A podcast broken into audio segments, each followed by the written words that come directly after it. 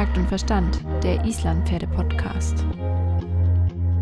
Alles rund ums Islandpferd mit Svenja und Melanie.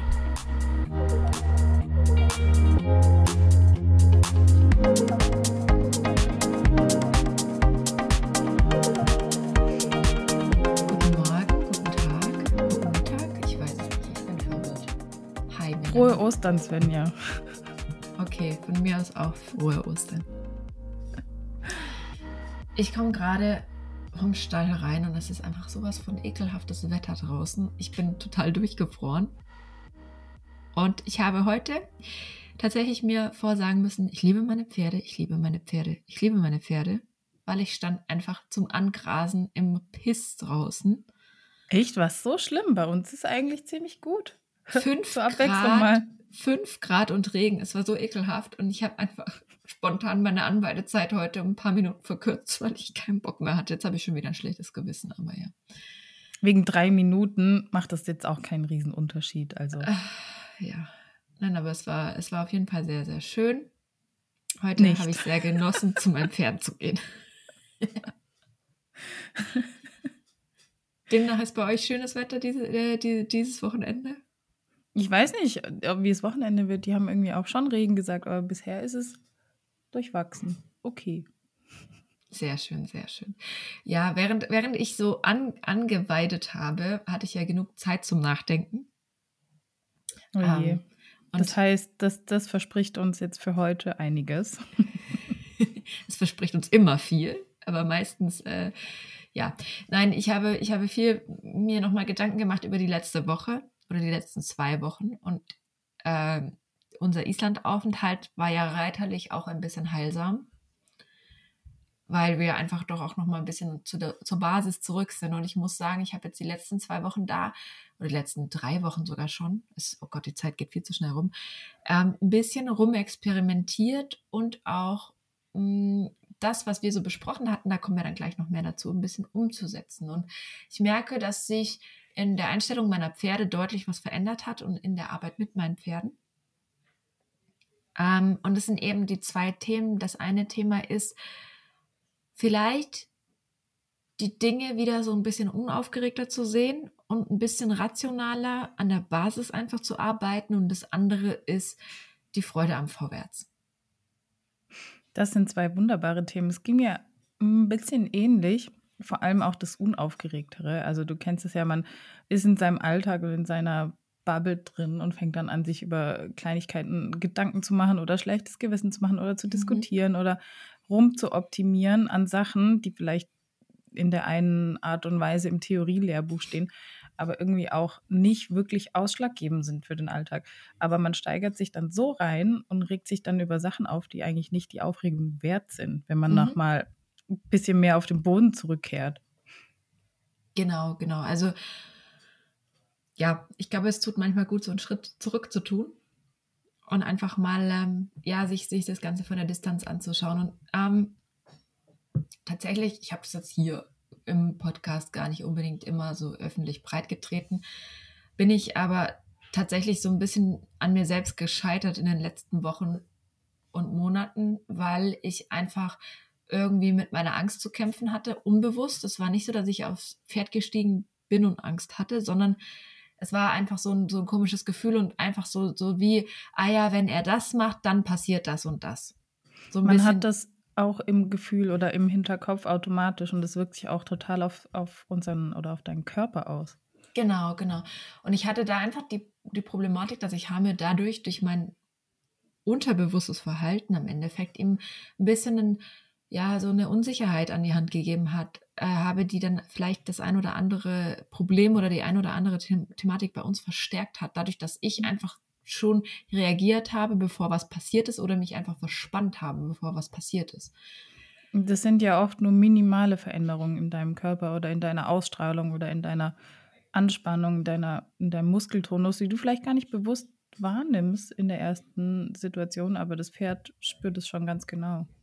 Genau, und die, die, die Art und Weise, wie das war, darauf will ich gar nicht so eingehen, aber das Spannende was mich extrem zum Nachdenken gebracht hat, ist, mh, ich habe dann einfach mal auch ein bisschen meine Art und Weise des Reitens umgestellt und bin einfach wieder mal ein bisschen mehr forscher vorwärts geritten. Ich meine damit jetzt nicht das Pferd irgendwie durch die Bahn zu prügeln, sondern einfach so ein bisschen mehr versuchen, die Situation uns vorwärts aufzulösen, gerade wenn er klemmig wird, ihn da so ein bisschen nach vorne zu lassen und mehr ins Arbeiten kommen zu lassen.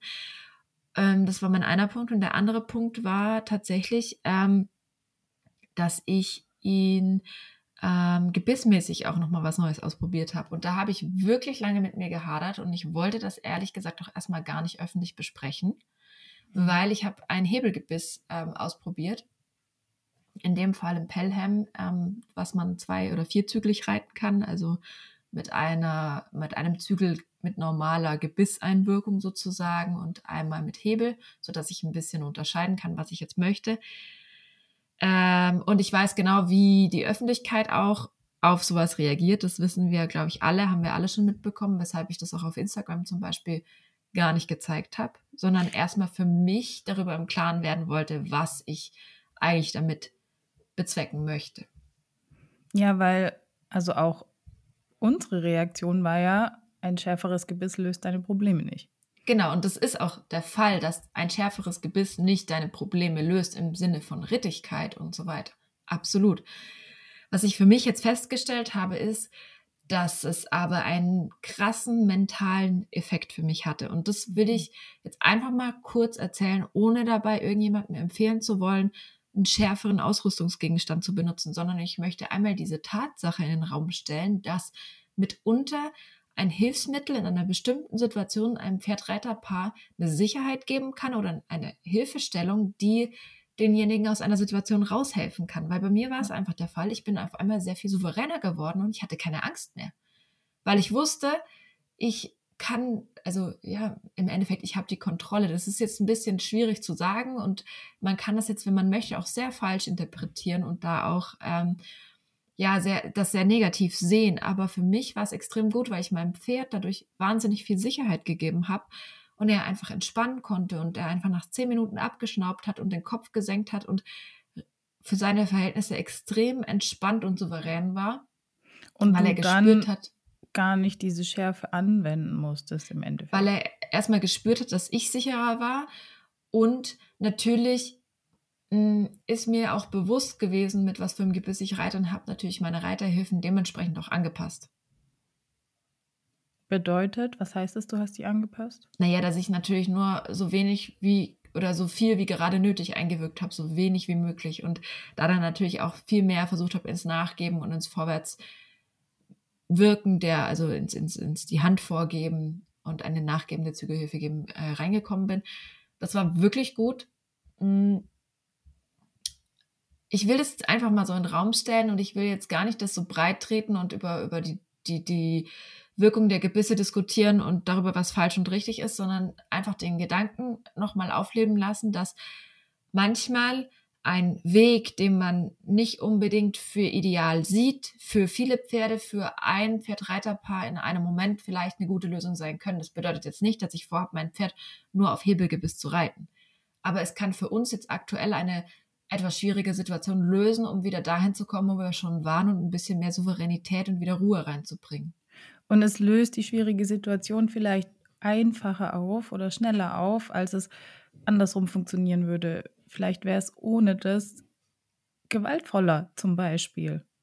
Hm, genau damit ist nämlich auch, also das ist mir dann auch als Gedanke noch aufgekommen, mhm. dass du ja ein scharfes Hilfsmittel nicht immer unbedingt bis zum Maximum scharf einsetzen musst, sondern es kann ja auch sein, dass jemand, der mit einer Wassertranse reitet, viel grober einwirkt als jemand, der fein mit, mit einem Hebelgebiss reitet. Also, wie gesagt, ich will das jetzt gar nicht zu Ende diskutieren und jeder kann sich darüber seine Meinung bilden und davon denken, was er möchte. Darum geht es mir gar nicht. Ich fand es einfach nur spannend, den Gedanken, dass man seine eigenen Überzeugungen immer wieder überdenken muss und immer wieder auch ins Ausprobieren kommen muss, weil es kann durchaus sein, dass Dinge, die für einen selber nicht unbedingt ideal erscheinen, aber für eine bestimmte Situation eine Lösung sein können. Ja, da hast du recht. Das ist genau das immer, das sich selber wieder in Frage stellen und wieder neue Ansätze wählen und einfach auch mal was trauen, auszuprobieren, weil du machst auch nicht gleich alles komplett kaputt. Wenn man natürlich besonnen vorgeht, sagen wir es mal so. Genau, und es ist halt auch immer dieses Schubladendenken. Es geht ja in beide Richtungen, pro oder kontra Pferd, wobei keiner ist kontra Pferd. Du weißt, wie ich es meine. Ich glaube, es ist einfach für uns nie gut, Dinge in eine Schublade zu legen und diese zuzumachen, sondern wir sollten die immer offen halten und immer wieder sagen, hm, gibt es da vielleicht nicht doch noch einen Punkt oder einen Aspekt, den ich nicht bedacht habe. Ja, einfach die Schublade immer mal wieder aufmachen. Ne? Reinschauen und dann neu sortieren. Ne? Sollte man ja eh immer machen. ja, das stimmt. Vor allem ist Sortieren, fällt mir jetzt gerade im Frühjahr ein. Ich weiß, es ist eine blöde Assoziation, aber Sortieren und Aufräumen ist auch immer mal wieder heilsam. definitiv, definitiv. Vor allen Dingen auch, um das innere Chaos zu sortieren. ja, das stimmt. Jetzt haben wir diese Woche uns ja sowieso schon ein bisschen mit den Hilfsmitteln beschäftigt und haben ja relativ viel über die Ballenboots berichtet bei uns in der Story sowie in den Posts und haben das Thema auch ein bisschen beleuchtet. Wer darüber mehr wissen will über Boots, über die Funktion, der kann gerne da reinschauen. Ich glaube, für ist ja auch kein unumstrittenes Thema, weil es ja auch diverse genau. Hilfsmittel sind und Manipulationen. Genau, genau. Und das ist eben so ein bisschen der Punkt. Das ist genau das gleiche wie jetzt mit einem Gebiss, mit was auch immer. Im, Endeffekt kannst du das auf fast jeden Bereich des Equipments im Pferdetraining übertragen, dass es eben da sein Für und Wider gibt. Und ähm, dann wollte ich dich nochmal fragen, äh, du benutzt aber in letzter Zeit auch ab und zu Boots, oder? Ja, genau. Also gerade bei Halastiatna, ich habe die ja jetzt wieder länger oder wieder mehr im Training. Ähm, und ich mache hier gerade gerne fürs Geländereiten Boots drauf. Zum einen, weil es schützt, falls ich mal einen Pass einlegen will. ich habe jetzt den Pass, das Passtraining gerade nicht forciert, sondern ich bin eigentlich eher am Tölltraining dran. Und da helfen ihr diese Boots ziemlich gut, ähm, sich besser zu lockern und die Schulter freier zu machen. Mhm. Weil sie ist ja eher ein Pferd, das viel Spannung hat und sie läuft mittlerweile auch taktklar, ja. Aber ich merke mit den Boots einen Unterschied, wenn ich ein bisschen schneller vorwärts reite im Tölt sie braucht das einfach, um sich zu lösen, das Vorwärtsreiten. Mhm. Ähm, und da hilft ihr das ganz gut. Ich habe einfach das Gefühl, dass das funktioniert. Und ich möchte natürlich nicht sagen, ich brauche die Boots, um mein Pferd zu lockern oder ich brauche die, um taktklar Tölt reiten zu können oder so. Aber in dem Moment, wie du es eben so schön gesagt hast, hilft mir das ein bisschen schneller zum Ziel zu kommen. Auf der anderen Seite überlege ich mir dann wieder, lohnt es sich denn, einen Ticken schneller zum Ziel zu kommen? Warum? Also ich habe ja auch nichts zu verrennen. Das ist genau das, was in meinem Kopf manchmal so, so, so ein Chaos auslöst, mm, weil ich merke, es funktioniert in dem Sinne. Aber will ich denn mit einem Hilfsmittel so schnell an ein Ziel kommen? also ich kann, ich kann das total nachvollziehen. Ich kann ja dazu ein gutes Beispiel am Jungpferd geben. Also mit mhm. Stepney bin ich jetzt ja aktuell auch wirklich nur im Gelände unterwegs. Der geht mit mir und, also unter dem Reiter geht er nur ins Gelände. Ich gehe mit dem nirgendwo anders hin, weil er hat einfach da am meisten Freude und wir wollen ja gerade eigentlich nur Freude unter dem Reiter und nur vorwärts und einfach eine schöne Zeit und deswegen machen wir es uns natürlich auch da so einfach wie möglich.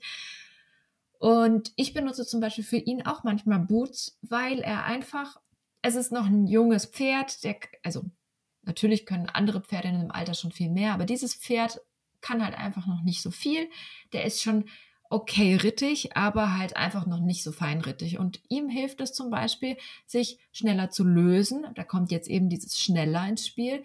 Und ich sage, ja, wenn ich die Möglichkeit habe, und ich weiß, ich arbeite an der Rittigkeit, aber ich kann es meinem Pferd ermöglichen, sich schneller zu lösen, dann reite ich ja weniger lang in einer negativen Spannung zum Beispiel. So würde ich das eher sehen. Und dieser Abschnitt oder diese Zeitspanne des sich schneller Lösens wird ja mit dem Training immer kürzer und irgendwann hast du dann ja trotzdem das Lösen auch durch korrektes Reiten und brauchst die Boots im Endeffekt dann gar nicht mehr. Ja, genau, das ist die eine Argumentation. Die andere wäre ja, ich komme ja auch durch das Training genauso dahin und es ist die Frage, wie viel Manipulation möchte ich denn überhaupt mit ins Training reinnehmen? Ja, da ist ja immer der Aspekt, dass du einerseits auch noch die reiterliche Komponente hast. Mancher Reiter kann ja vielleicht auch gar nicht unbedingt das leisten. Das hat jetzt nichts unbedingt mit dir zu tun, aber es geht ja auch einfach mal darum, dass es auch Leute gibt, die vielleicht einfach dann da länger brauchen. Und ich finde schon, dass wenn du die Möglichkeit hast, deinem Pferd es leichter zu machen, sich zu lösen unter dem Reiter, dass es dann fair ist, weil du ja sonst länger in einer negativen Verspannung nochmal reitest, was nicht unbedingt immer gut ist für Pferd und Reiter.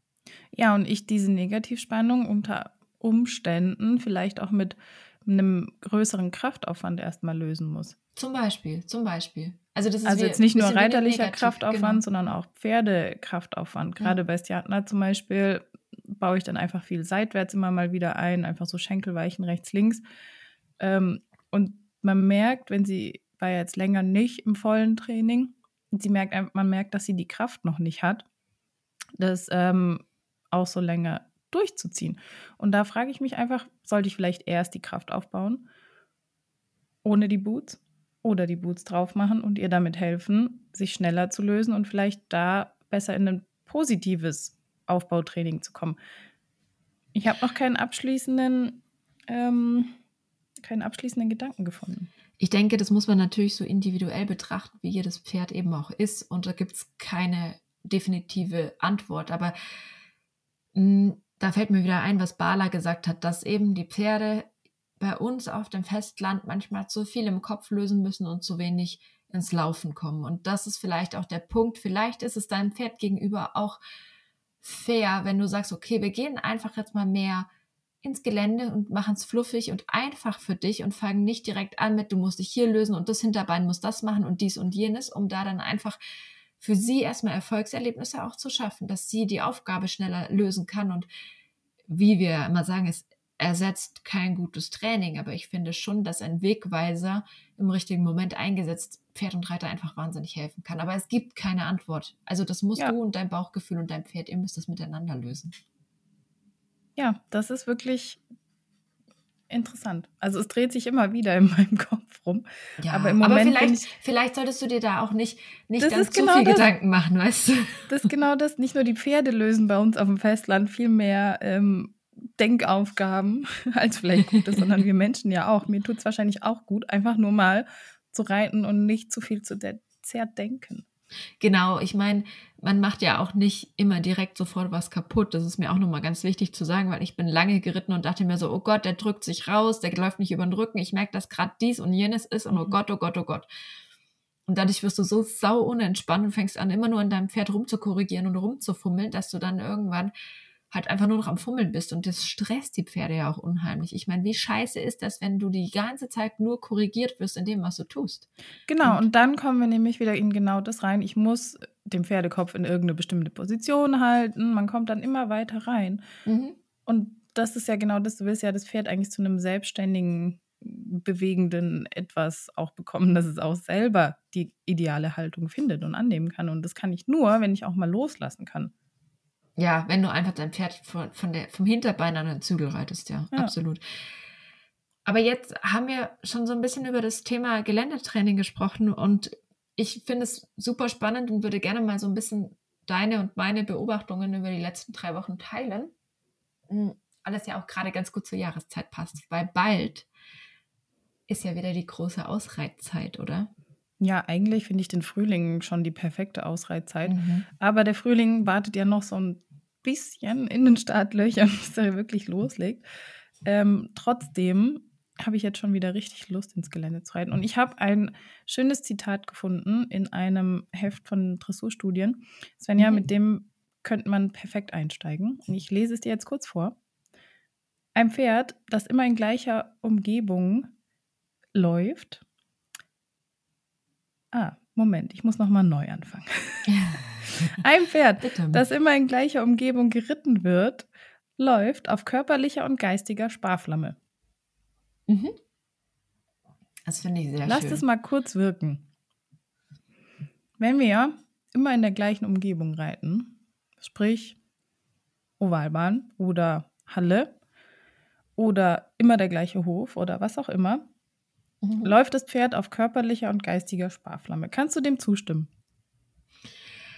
Mm, Ich würde mal sagen, dass auf jeden Fall, also ja, auf jeden Fall ist der geistige und auch körperliche Reiz der Abwechslung ganz entscheidend für ein gutes Training. Ich glaube, das ist so ein bisschen der Punkt. Also egal, ob du auf äh, propriozeptiver Ebene äh, dir das Ganze anschaust oder al allein schon geistig und mental, ähm, ist es nur bereichernd, Abwechslung zu schaffen. Also nicht nur Abwechslung der Aufgabenstellung, sondern auch Abwechslung im Untergrund, Abwechslung in dem, was außenrum passiert. Ich meine, Wir alle kennen das, irgendwo am Horizont erscheint ein anderer Reiter beim Ausreiten und schon sind die Pferde auf einmal dort mit ihren Gedanken und lernen, okay, diesen Reiz auch irgendwie zu verarbeiten und lernen, okay, es passiert nichts und alles ist easy zum Beispiel oder ein Reh kommt aus dem Wald oder was auch immer, es regnet mal, es scheint mal die Sonne. Und das ist einfach nur bereichernd, weil die Pferde mental sich ja dann auch viel mehr weiterentwickeln können und ihren Geist auch dementsprechend erweitern. Ja, und genau deshalb ist das Geländereiten eigentlich für alle wertvoll. Ich meine, wie Island-Pferdereiter sind ja schon mehr Geländereiter, weil man jetzt so mhm. wieder die Schublade rausholt oder aufmacht. Ähm, aber ich glaube, auch wir, weil wir eben so viel denken, vergessen dann öfters auch mal rauszugehen. Dann heißt es ja, ich gehe einmal die Woche ausreiten oder so. Wäre vielleicht auch noch steigerbar. Also ich denke, es kommt auch immer so ein bisschen darauf an, was du gerade übst oder wo du gerade stehst oder was du gerade machst.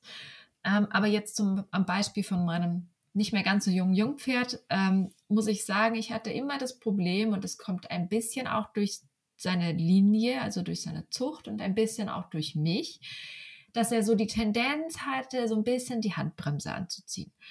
Und das ist für mich halt ein riesengroßes Thema, weil bevor diese nicht gelöst ist, brauchst du gar nicht weitermachen in der Ausbildung. Also es muss einfach erst dieses Vorwärts, es muss dieses, der Schenkel gibt mir die richtige Richtung vor und ich gehe. Das, diese Bereitschaft muss da sein. Davor braucht man gar nicht weitermachen. Und das hat bei uns einfach lange gedauert und das war nur durch ein freudiges Reiten im Gelände möglich. Ja, ja, weil wenn wir jetzt schon bei der mentalen ähm, Ebene sind, ist es für die Pferde natürlich auch viel, viel verständlicher, sich im Gelände fortzubewegen, weil das einfach auch natürlicher ist, als irgendwo im Kreis zu laufen. Mhm. Ganz oft verstehen ja auch gerade unsere Isländer, verstehen den Sinn nicht so, warum sie jetzt im Kreis laufen sollten.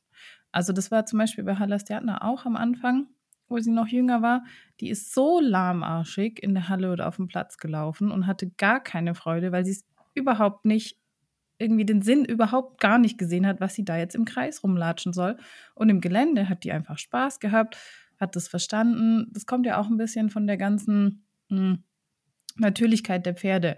Ja, mhm. die sind ja einfach Lauftiere und laufen in der Gegend rum, zwar auf der Suche nach Futter, okay, aber das ist einfach näher dran an der Ursprünglichkeit der Pferde und denke ich deshalb auch mental super, super wichtig. Also ich denke, es sind drei Aspekte, in die man das Ganze so ein bisschen zerlegen kann. Das erste ist natürlich dieses Sinn, die Sinnhaftigkeit des im Kreislaufens, die darf jedes junge Pferd absolut in Frage stellen, weil es ist einfach total so, dass, dass, ähm, dass es einfach für die Pferde erstmal überhaupt sich nicht daraus ergibt, was das jetzt wirklich soll. Das zweite ist, ähm, du musst erstmal die Grundkonstitution, die Kraft, die Ausdauer, die Fitness des Pferdes im Idealbereich herstellen, bevor du dann in Bereiche gehst, wo es dem nicht so leicht fällt. Also wenn du erstmal Kraft im Gelände aufbaust, dann ist es viel weniger anstrengend für das Pferd auf dem Reitplatz zu laufen. Und dadurch kannst du dann sagen, okay, und wenn wir 15 Minuten gut und knackig auf dem Reitplatz gearbeitet haben, reicht das vollkommen und dann sind wir zufrieden. Und dann gehen wir halt wieder eine halbe, dreiviertel Stunde ins Gelände. Und so kannst du das Pferd daran führen, und machst es fitter und dann fällt es ihm auch leichter, diese Aufgabe zu erfüllen. Wenn du jetzt aber anfängst, nur in der Halle zu reiten, dann ist die Sinnhaftigkeit nicht da und die Ausdauer wird dadurch ja auch nicht so groß verbessert. Ja, weil Beispiel. das bedingt sich ja. Also genau, wenn das, das Pferd ja mehr Spaß hat an der Bewegung und sinnhaft, dann ist es auch bereit, in den körperlichen Bereich zu gehen, wo es vielleicht anstrengend wird. Kennen genau. wir auch, wenn wir Sport machen. Meistens ist es doch beim Wandern oder draußen irgendwie motivierender oder man, man merkt die sagen wir mal, die Anstrengung nicht so schnell, wie wenn ich drin vorm Fernseher oder sonst wo das mache. Also, ja. Absolut. Und der dritte Punkt ist, und das ist auch ganz entscheidend, wir haben einfach einen tieferen Hallenboden zum Beispiel. Also der, der Boden ist gut, der ist perfekt für Dressur und so weiter. also sehr, sehr tolle Halle und so weiter. Aber im Gelände hast du halt einfach diese Schotterwege und die Pferde kommen da ja viel besser weg. Und die müssen nicht andauernd durch irgendeine Kurve laufen und da sich anstrengen und mehr Last auf ein Hinterbein aufnehmen und, und, und. Und allein auch dieser Aspekt, dass du sagst, okay, das, das, mach doch die Fortbewegung dem Tier erstmal so einfach wie möglich, dass es die Freude daran auch entwickeln kann und sich verbessern kann. Und dann gehst du wieder zurück zum etwas schwereren, zur schwereren Aufgabe. Ich kann das schon genau. nachvollziehen, dass er da. Ja, und gerade was auch den körperlichen Aspekt angeht, ist es vielleicht auch am Anfang nicht so sinnvoll, nur auf einem geraden, perfekt angelegten Boden zu reiten. Also wahrscheinlich auch, wenn die Pferde älter sind, sinnvoll. Weil du trainierst da ja auch eine gewisse Bewegungsfähigkeit ab, wenn du nur mhm. auf immer gleichen, perfekten Böden reitest. Gerade im Gelände hast du unebene Böden, mal ein Steinchen hier oder da, eine kleine Bodenwelle. Das trainiert zum Beispiel das Hufgelenk oder die ganzen Sehnenapparate und Muskulatur, Bänder in den Beinen. Das trainiert es nochmal ganz anders, weil du eine andere Beweglichkeit auch brauchst. Als jetzt zum Beispiel genau. auf einem geraden Boden, der immer nur perfekt ist. Da hast du gar nicht diese dreidimensionale Beweglichkeit perfekt. Genau, du hast, du hast halt einfach nicht diesen propriozeptiven Input sozusagen. Ich meine, überleg dir einfach nur, wenn du mal im Gelände reitest, der Huf, wenn der auf den Boden kommt, der wird jedes Mal, kommt der ja nicht nur plan auf, sondern mal ein bisschen bisschen so schräg, dann irgendwie wieder ein bisschen nach unten schräg, nach oben schräg. Und diese kleinsten Bewegungen sind ja schon im Endeffekt ein super Training, weil der ganze Bewegungsapparat sich daran anpasst, dass es eben nicht immer nur gleich plan auffußt, sondern mal ein bisschen so, mal ein bisschen so. Und natürlich muss man das auch langsamer aufbauen. Und natürlich sollte man da nicht nur schottern gehen im Gelände, aber auch das Thema verschiedene Untergründe. Weil jeder kennt das noch, du sollst nicht auf diesem Boden reiten, du sollst nicht auf ja. diesem Boden, Boden dies machen, du sollst nicht das machen. Aber im Endeffekt glaube ich, dass man auf fast jedem Boden fast alles machen kann, wenn man die Pferde sinnvoll vorbereitet und einfach auch den Körper darauf trainiert. Also durchaus kann man wunderbar auf harten Schotterwegen jede Gangart reiten, weil das machen wir Islandpferdereiter ja recht viel. Ähm, aber natürlich, wenn das Pferd nur gewohnt ist, im tiefen Hallenboden zu laufen, wird es natürlich erstmal vielleicht sich umstellen müssen, um auf diesem härteren Boden dann anders zu laufen. Genauso kannst du nicht mit einem Pferd, das nur auf dem Schotter gelaufen ist und auf wenig tiefem Boden, den dann einfach eine Dreiviertelstunde in so einem tiefen Hallenboden schrubben. Das funktioniert auch nicht. Also Genau, das führt dann eben immer zu Überlastung. Man muss das langsam genau. aufbauen. Ich glaube, gerade die Vielseitigkeit im Gelände ist halt extrem wertvoll dafür, für den ganzen Körper für die ganzen Sehnen und den, und, und den Bänder, Muskulatur. Mhm. Einfach, weil du so viele unterschiedliche mh, hm, Sachen ausgleichen musst in der Muskulatur.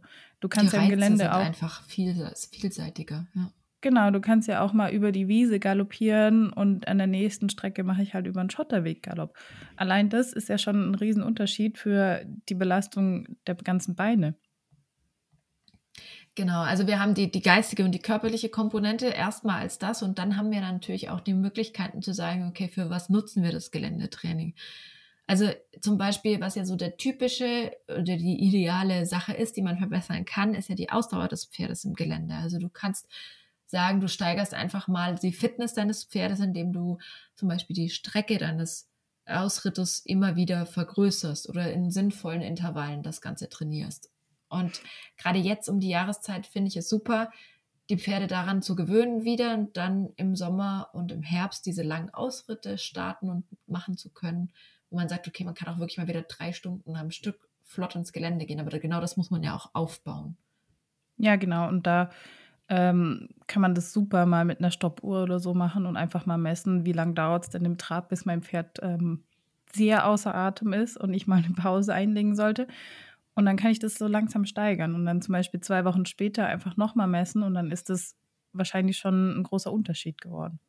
Also ich habe das tatsächlich einfach anhand einer Strecke gemacht und habe einfach gesagt, okay, hier traben wir jetzt, hier galoppieren wir jetzt und die Stücke waren am Anfang gerade bei Stepney halt sehr kurz, weil er halt einfach noch keine, keine Ausdauer in dem Sinne hatte und dann traben wir jetzt quasi schon eigentlich ein komplettes Stück komplett durch. Das ist bestimmt ein Kilometer, den wir einfach am Stück traben, weil er das jetzt einfach kann und auch nicht mehr so Pr Probleme hat mit Bergauf, Bergab. Das war natürlich auch noch ein Ding. Am Anfang, wenn es dann leicht bergab ging, kam er so ins Rennen, weil er mit seinem Gleichgewicht noch gar nicht klar kam. Und jetzt merkt man, dass er einfach da jetzt schon sich viel besser anpassen kann. Und allein an solchen Dingen kann man das ja auch schon merken, dass man sagt, okay, die Strecken, die ich trabe auf meiner Ausreitrunde, werden einfach immer ein bisschen länger. Und ich starte einfach mal an dem Punkt X und dann mache ich einfach immer ein paar Meter mehr zum Beispiel.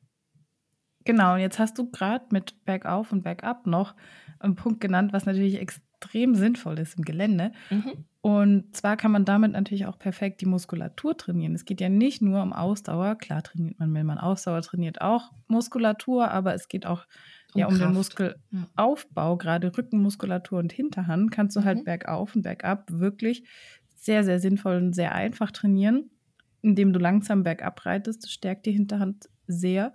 Klar musst du jetzt bei einem jungen Pferd wie jetzt Steppnir, der das einfach noch nicht gut gebacken kriegt, einfach nur zwei, drei Tritte anfangen. Oder du steigst ab und fängst es von unten an zum Beispiel. Also tatsächlich war langsam bergab reiten bei uns von Anfang an drin. Also das war für mich kompromisslos, das musste wirklich sein und das kann, also das kann er auch einfach.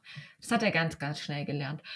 Ähm, für ihn viel schwieriger ist bergauf traben. Da hat er wahnsinnige Probleme. Da kann ich dir was Spannendes dazu erzählen. Der mhm. setzt sich beim Leichttraben immer auf eine Hand. Mhm, also bei ihm ist es extrem, wie unterschiedlich es sich anfühlt, auf welchem Fuß du leicht trabst. Das ist super krass. Und ähm, das in Kombination mit Bergauf, da merkst du, dass er da auch schnell ins Rollen kommt, wenn du zum Beispiel einfach entlasten sitzt und nicht dann noch leicht trabst und ihn damit ja noch mehr quasi auf ein Bein setzt, ähm, merkst du einfach, das zum Beispiel fällt ihm noch super schwer.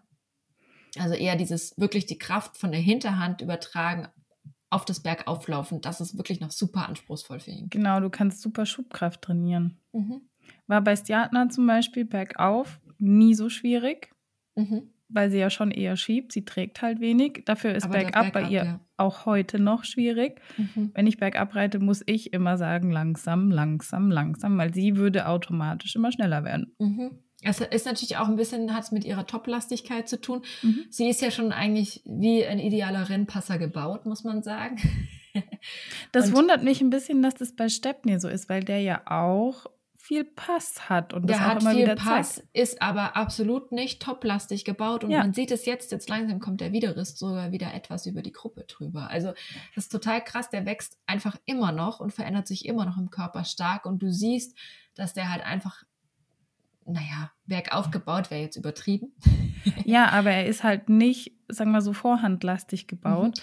Das finde ich total interessant. Weil er ist deutlich, er ist deutlich, deutlich besser für das gebaut und er ist halt nicht so lang wie dein Pferd. Also der ist im Rücken ja super kurz. Er ist ja eher mehr quadratisch als recht. Ja, und ihm fällt damit das Tragen viel leichter, mhm. obwohl er so viel Pass hat und eigentlich auch gut Schub haben sollte. Passt aber, aber auch ja. dazu, dass er im Gelände nicht gut vorwärts gehen wollte, weil der Schub wahrscheinlich auch einfach noch nicht so da war oder er es nicht so gut verstanden hat.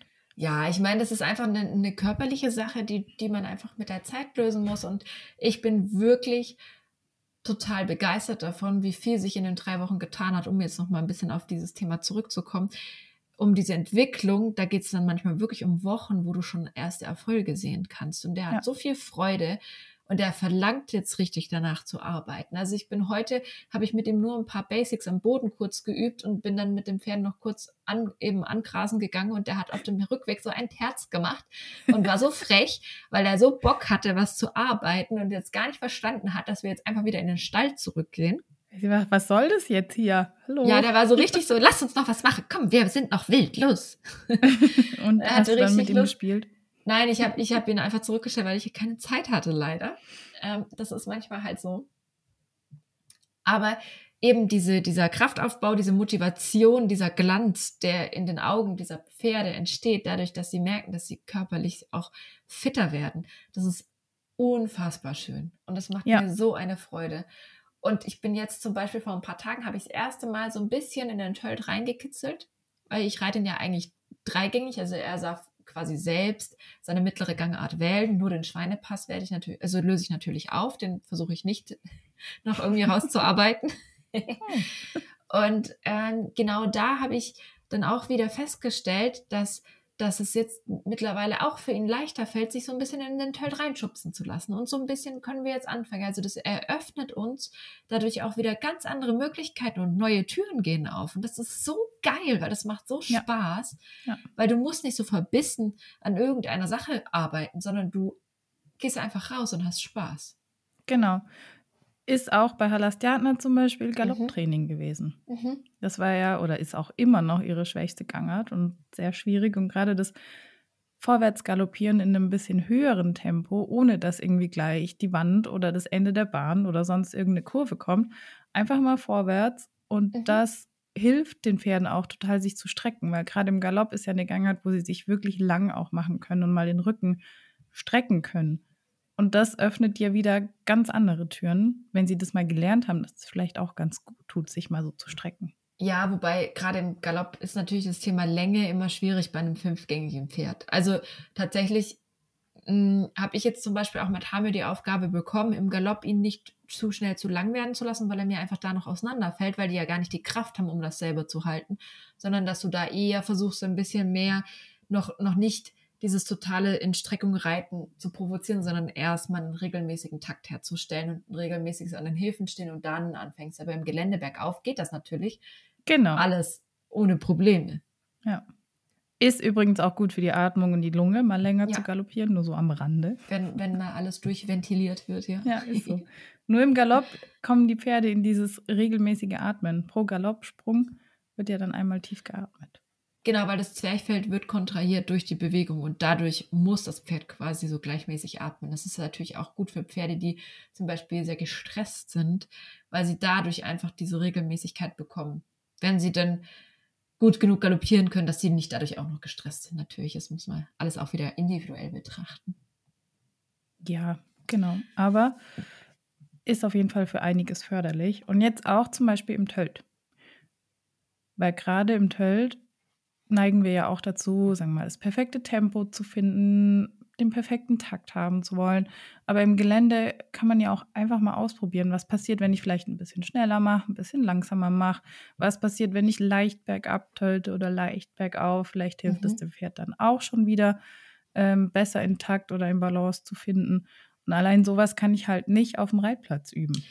Typischstes Beispiel ist dafür, dass es einfach die Pferde gibt, die am Anfang einfach ein bisschen gebunden tölten, also so ein bisschen festgehalten, so ein bisschen passig.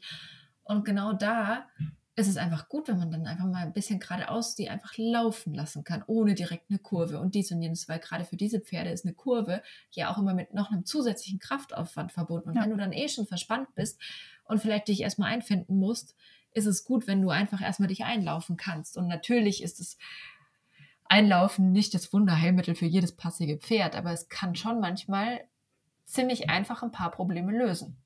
Erinnerst du dich dran? Mir fällt jetzt gerade ein, wir waren mal zusammen ausreiten bei mir. Das ist schon ein bisschen länger her. Mm, Und wir sind getöltet und es ging dann so einen Ticken bergab. Und ich habe dann gesagt, lass mal langsam machen, weil Halastiatna kann da nicht gescheit bergab tölten. Die Mhm, wird da so ja. passig. Erinnerst du dich daran? Und dann hast du zu mir gesagt, die muss auf jedem Weg tölten können. So ein bisschen flapsig.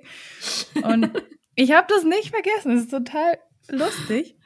Ah, ich bin einfach hast- ein Rüpel. Ich bin ein Rüpel, okay. Ja, äh, genau. Aber du hast recht, weil mittlerweile kann die nämlich auch Tackler tölten, wenn es ein bisschen bergab geht. ja natürlich Zwar müssen die das lernen, klar. Aber das ist einfach was, was man im Gelände trainieren kann. Das kannst du nirgendwo anders trainieren. Und es hilft den Pferden aber so extrem auch an Selbstvertrauen und an Balance zu finden, weil sie sich ja immer wieder selber ausbalancieren müssen. Und du kannst die Balance dort anders üben, wenn es ein bisschen bergab oder bergauf geht. Und mittlerweile geht das. Genau, und sie müssen halt auch einfach probieren. Man muss auch Ja. einfach Dinge mal machen. Also klar soll man jetzt nicht irgendwie den megasteilen Berg im Rennpass runterschottern und sich dann wundern, dass irgendwas passiert. Aber gerade so dieses, diese Vorstellung zu haben, mein Pferd kann nur genau auf diesem geraden Schotterweg, der perfekt glatt gezogen ist, tölten, sondern nein, am besten können die irgendwann auch über einen Waldweg tölten und dann ist es mal ein bisschen weicher, dann ist es mal ein bisschen gröber. Klar, am Anfang wird es daran Probleme geben, aber stell dir mal vor, du gehst, du sagst, ich bin Turnierreiter und ich möchte unbedingt eine Saison lang überall meine coolen Turniere reiten und gewisse Töltprüfungen. Jetzt stell dir mal vor, du trainierst nur auf deiner perfekten Ovalbahn und dann kommst du irgendwo hin im Piss, es regnet, überall Löcher in der Bahn, was auch immer, was halt einfach passiert, was halt einfach sein kann. Und dein Pferd kennt nur diesen perfekten Untergrund. Und dann stehst du da und auf einmal hast du die Rolle drin und auf einmal macht's dies und auf einmal macht's jenes. Und wenn du einfach schon auf unebenem Gelände auch mal trainierst, dann hast du da es viel leichter, um einfach auch das auszugleichen. Ja, und sich einfach nicht davon verunsichern lassen, dass das Pferd halt jetzt gerade da schlechter wird. Weil das sind die Sachen, die man üben muss. Und da Genau. musst du über dieses Schlechtere einfach drüber, damit es besser wird.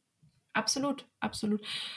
Und ein, ein wichtiger Punkt dazu, weil wir jetzt eben so viel darüber gesprochen haben, wie man das macht und wie toll das Ganze ist, ist aber auch dann einzuplanen, wenn man diese Anforderungen an das Pferd so steigert, an die, die körperliche und die geistige Anforderung, dass man natürlich auch die, die Ruhepausen und die Regenerationsphasen mit einhält. Das ist mir noch wichtig zu sagen, weil natürlich kann man jetzt nicht sieben Tage die Woche schottern gehen und ähm, wundert sich dann, warum das Pferd nicht aufbaut, weil die Muskulatur vor allen Dingen muss sich regenerieren. Ja, und dazu brauchen wir natürlich auch Pausen und auch mal einen ruhigen Tag nur an der Longe oder im Freilauf oder spazieren gehen, was auch immer.